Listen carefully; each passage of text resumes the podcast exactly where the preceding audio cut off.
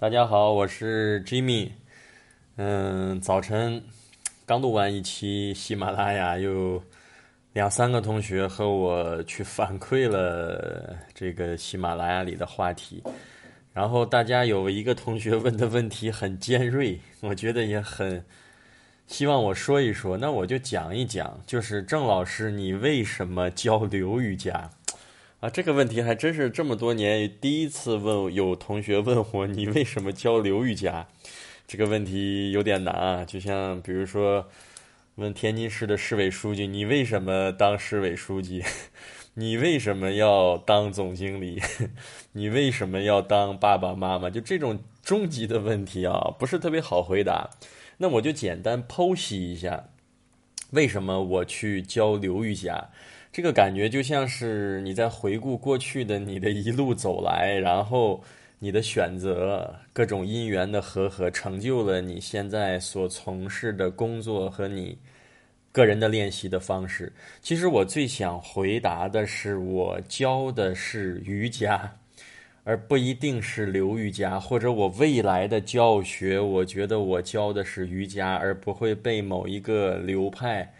扣上名字，只是练习的方式。目前通过大课带大家的练习方式，是流动的这种，随着一吸一呼的流动的方式去练习的瑜伽体式，这是目前的一个状态。其实上过我的小班课，包括这周日又要有新的一期小班课。其实我也可以听我的课，也报我名的，我也告诉。大家其实这一期的小班课基本可能都不怎么流动，流动的很少，因为在流动的练习，我经常举例子，一个流动的练习就像一个完整的珍珠项链，每一个体式都像是一个珍珠。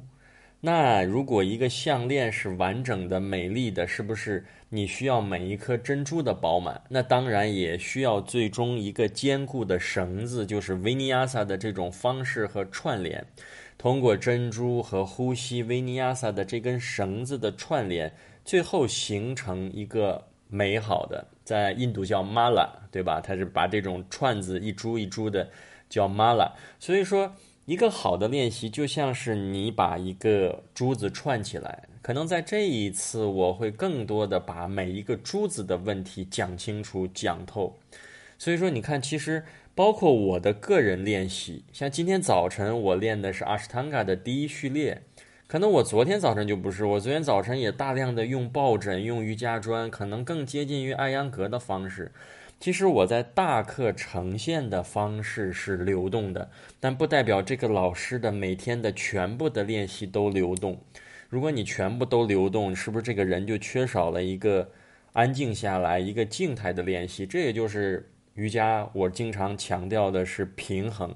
如果你一直在流动中练习，你从来都没有愿意在体式中停留安稳，那你就缺少了一个动静结合的平衡状态。包括未来的教学，我觉得是不是也有可能改变啊？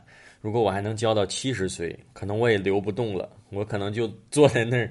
讲讲几个体式，简单的伸展一下前侧，让你的衰老还能有抵抗。身前胸前侧的伸展，背部力量的建立。可能我觉得就像艾扬哥晚年就在大家在教室不知道见过没有那个黄色的那把躺椅。艾扬格在晚年的时候他都不做体式，因为他做不动了，就是在那把椅子上躺一躺，然后就进教室去教学了。感觉前侧有伸展了，有点精气神提起来了。所以回顾我的瑜伽练习，从我走入瑜伽世界的大门，其实我是跟随着几个艾扬格的老师，包括有其中里面都是艾扬格的认证老师。其实我在刚开始的时候，这种练习模式我也不是特别的适应，因为我会觉得它不让我动，让我一个体式待二十个呼吸，待两三分钟，真的感觉备受煎熬。尤其刚开始身体特别僵硬的时候，一直在体式里面停留。但我回过头来想，包括我现在又回过来自己在练一些艾扬格的一些内容和练习方式的时候，其实艾扬格的这个流派给人的感觉，真的是在你的肌肉解剖正位能够很好的去完成你对身体的这种正位顺位的一个解决，尤其对一些你一开始没办法去做流动，它可能有很多的，比如说肩颈的问题呀、脊柱侧弯呐、腰椎间盘突出啊等等，它可能进到艾扬格的这种疗愈性，对于它没办法去前穿后跳的，是不是？他用这个流派可能进入还真的是很不错。然后阿汤的练习我也是很喜欢的。阿汤的练习，如果这里要去聊一话，那是最早的时候。来自于艾扬格和帕坦比 Joyce 这两个流派掌门，他的师傅这个克利希纳马查亚，然后他和英国的当时英国殖民在就是把印度殖民了，那是在他的皇室贵族里面给一帮年轻的小伙子发明了这一套序列，所以阿汤的练习你会感觉他充满着活力，充满着力量，所以说这个流派的产生都是根据当时的一个情况，其实也就是适应了。所需也就跟现在的商品一样，其实每一个练习方式，我们把它想透了，是不是就是一个完整的产品？阿汤的一级到六级序列，它是不是一个完整的产品？艾艾扬格的这种练习的方式给到你，它是不是一个完整的产品？你按照产品的说明书去操作，那你就会在练习中得到相应的好处，这也就是适应了你身体的目前。精神、意识、身体的需要，你选择了你的练习方式。但是这两种练习方式对于我来说呢，我觉得都很好。但对于我又有一个不太认同的事情，这是我个人的观点。比如说，我觉得艾扬格的练习就要走认证授权，要去按 Intro to 的初级认证、中级认证，然后一点点往上考级。阿什汤加的练习要来到印度的 m y s o 要拿一级的授权、二级的授权，然后追随掌门，追随这个流派的方式，甚至掌门的饮食、吃穿住行，好像我们很多流派的追随者就变成了和他是更加的去靠近，认为我们的能量会更接近他。但是我觉得。以我个人的感受和我的性格，所以说你发现慢慢你就要找到了适合自己的。因为有的老师曾经说过一句话，对工作有这样一句话的评论或者说是指点，我特别喜欢。他说：世界上的工作有两种，一种工作是努力让自己与别人一模一样，第二种工作就是努力让自己成为真正的自己。就如果你追随一个流派，在那个时候我有一种感觉，那我是不是就要努力的练成艾扬格的样子？我要练成帕坦米乔伊斯的样子？如果这条路一直走下去的时候，那我是谁？我从哪里来？我到哪里去？这个终极的哲学问题又萦绕在心头。最后又遇到了刘瑜伽这种方式，突然好像就把心里的这一个疙瘩解开，就豁然开朗。其实刘瑜伽的方式，你发现是非常多元的，包括。刘瑜伽，你说他用没用辅具呢？其实刘瑜伽经常也用到辅具，对不对？用到砖，只是有时候教室里没有一些相应的顺手可拿的辅具。其实我觉得刘瑜伽用一个抱枕之类的，一点都不成问题。所以说，在这些流派的练习中，我认为刘瑜伽最后我发现它是比较包容和开放的。再举一个简单的例子，尤其是你练过一段时间瑜伽的，我们经常听到爱练艾扬格的。老师会说不要练阿汤，不要练流，它不好。练阿汤的老师会说不要练流瑜伽，不要练艾扬格，他们都不好。但是你问一下自己，是否有流瑜伽的老师跟你说过不要练阿汤，不要练艾扬格，他们都不好？刘瑜伽我接触的这么多，全国的、北京的、上海的、成都的、深圳的，他们都会透露出什么呀？艾扬格怎么样？很好啊，你去练啊。阿汤怎么样？很好啊，你去练啊，只要你喜欢。就很好啊，你只要能从练习中获得开心、满足和身心的平衡，都很好啊。所以我觉得这又是可能在刘瑜伽的这一个流派中，因为没有掌门人，反而缺少了一些规矩，变成了在这个流派中变成了百花齐放的一个流派，所以更能够展现或者是彰显每一个瑜伽老师在自己的练习过程中对瑜伽的理解、对瑜伽的分享。所以相对来说，我觉得留在我目前的教授和分享过程中，我觉得相对来说是比较包容的。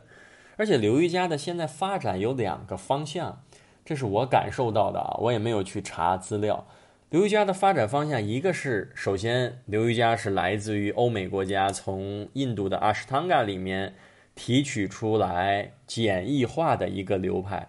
但是欧美，我去出国在外面练习的时候，明显感觉那就是上了一节带瑜伽体式的健身课，会大量的让你做 chaturanga 平板，chaturanga 平板。其实他欧美人的这种风格，他很喜欢这种力量的感觉，这种肌肉的泵感，这种 power，这种满满的这种肌肉的力量感。所以我觉得他在瑜伽的展现中其实是充满着力量的。然后在东方人。但实际上，现在能量流，现在我跟 Shiva Rin 老师，他其实也是美国人，但他非常喜欢印度的密宗、中国的道家思想。他来中国是不是每年都要去青城山呢？青城山是不是我们中国的道教的圣地？他就特别喜欢在那个大殿面前去打一些类似于太极和流动的动作。我上课有时候也会加一点这些元素进去。所以说，Shiva Rin 老师他又融合了东方的文化。还有这种气息，这又说到我小时候，我就很喜欢武侠的东西，比如说这个乾坤大挪移啊，这个什么如来神掌啊，任督二脉呀，就是各种的气的调动啊，这种气功类的东西就很吸引人，吸引我。所以说，你想你最后走的这条路和从事的这个事情，一定和你童年、青少年时期的一种喜好。慢慢的连接，也就是可能我找到了一份工作，成为了我自己喜欢的那一个方式去表达。所以说，在刘瑜伽的练习中，你也会发现刘瑜伽的老师对瑜伽的解读是完全不同的。虽然都叫刘瑜伽，你会感觉他整个的教授方式和理解都不同。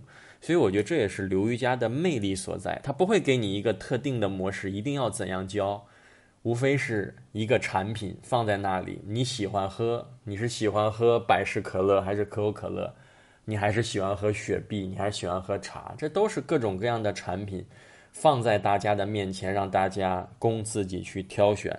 所以我觉得刘瑜伽的这种自由和打开，可能也许是我目前教学比较喜欢的方式。所以我用了十二分钟来回答 这个同学的。问题，所以我其实所有的问题的回答，其实都是在抛砖引玉，都是通过我自己的感受和瑜伽的连接，能够引导或者说叫嗯，给大家一点播撒的种子，让大家去思考。我一个人说其实是没有太多的效果，而是需要大家通过我的话题，能够和自己对生活、对瑜伽的理解有一个反思。和深入的思考，才能够让我们在瑜伽休息这一条路上越走越好。好，那这一期就到这里了，那我们下一期再见。